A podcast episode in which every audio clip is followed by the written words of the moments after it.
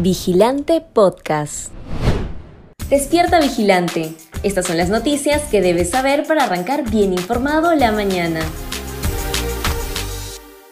Operadora de Juan Silva en el MTC habría sido recomendada por el congresista Varas. Las declaraciones que realiza el exsecretario presidencial Bruno Pacheco en el marco de su colaboración eficaz ante la Fiscalía han servido para conocer más a detalle a las personas que habrían estado implicadas en toda la red de corrupción dentro del Ministerio de Transportes y Comunicaciones. La nueva funcionaria implicada es Carol Vilches Ramírez, bachiller de 33 años, quien habría cumplido un importante rol en el cierre de contratos que se realizaron en la gestión del exministro Juan Silva.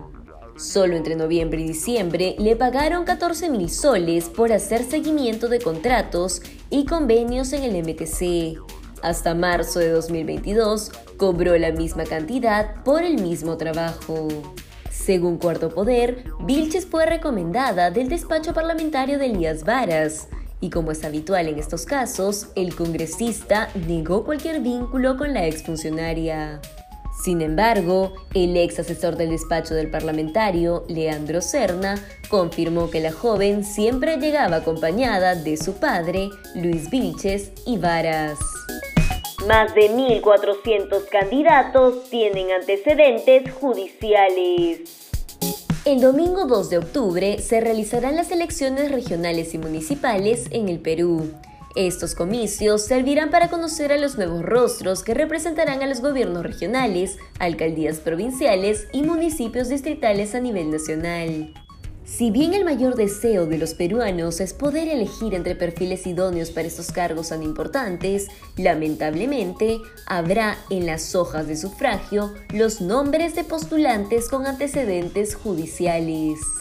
De acuerdo a un informe del Comercio Data, el 12% de candidatos a cargos de representación a nivel subnacional cuentan con antecedentes judiciales es decir, de los más de 11.000 postulantes a gobiernos regionales y municipalidades, 1.403 registran antecedentes penales y o civiles. Al desglosar esa cifra, nos encontramos que 972 cuentan con antecedentes de tipo civil, mientras que 627 con antecedentes penales. Un total de 197 consignaron en su declaración jurada ante el Jurado Nacional de Elecciones contar con antecedentes de ambos tipos. Tercera licitación irregular para compra de uria producirá un aumento en precios de alimentos. Hasta la fecha, son tres los procesos de compra de fertilizantes que se han impulsado desde el gobierno. El primero de ellos fue con el exministro Oscar Sea, el segundo con Fernando Arce y el tercero con Andrés Alencastre. Sin embargo, ninguno de ellos ha logrado cerrar con éxito los contratos debido a que la Contraloría halló irregularidades nuevamente en la tercera licitación de las 65.587 toneladas de urea, por lo que recomendó descalificar a la empresa ganadora. En ese contexto, el expresidente de la Confederación Nacional Agraria del Perú, Antolín Huáscar, alertó que si para octubre no llegan los fertilizantes, los costos de los productos aumentarán sustancialmente, pero no se detendría la producción. Comunidad Aguajún denunció que ronderos invadieron con armas su territorio en San Martín.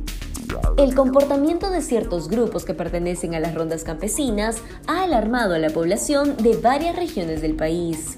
Primero fue el secuestro de periodistas en Cajamarca y luego la tortura de mujeres en la libertad a manos de algunos miembros de estas organizaciones que el gobierno apoya y avala. Ahora, la Asociación Interétnica de Desarrollo de la Selva Peruana denunció que un grupo de ronderos armados invadió una zona que es área de las etnias amazónicas. Los hechos ocurrieron el 8 de julio último, cuando unas 20 personas que usaban indumentaria que las identificaba como miembros de la Central Única Nacional de Rondas Campesinas del Perú exigieron a los miembros de la comunidad nativa Aguajún Huascayacu, en la región San Martín, retirarse del área. Ante la negativa, abrieron fuego, lo cual dejó al menos seis heridos. Rechazo al presidente Pedro Castillo en las regiones centro y norte del Perú llegó a 79%. En medio de las graves denuncias e investigaciones fiscales por corrupción que enfrenta, la desaprobación del presidente Pedro Castillo llegó a un nuevo pico, pues a nivel nacional su rechazo creció a 76%, el peor nivel desde que llegó a Palacio. Pero los datos más relevantes de la última encuesta de Datum están en regiones, donde aumenta todavía más la decepción con la gestión del presidente. En el centro del país es del 79% y en el norte también. En el oriente llega al 70% y en el sur al 65%. En Lima y Callao el rechazo del presidente es de 81%. Si quieres seguir informándote, te invitamos a revisar nuestra web vigilante.pe. No olvides suscribirte a nuestro canal de YouTube y seguirnos en redes sociales como Facebook, Instagram y Twitter. Ahora también podrás escucharnos a través de Apple Podcasts, Google Podcasts y Spotify.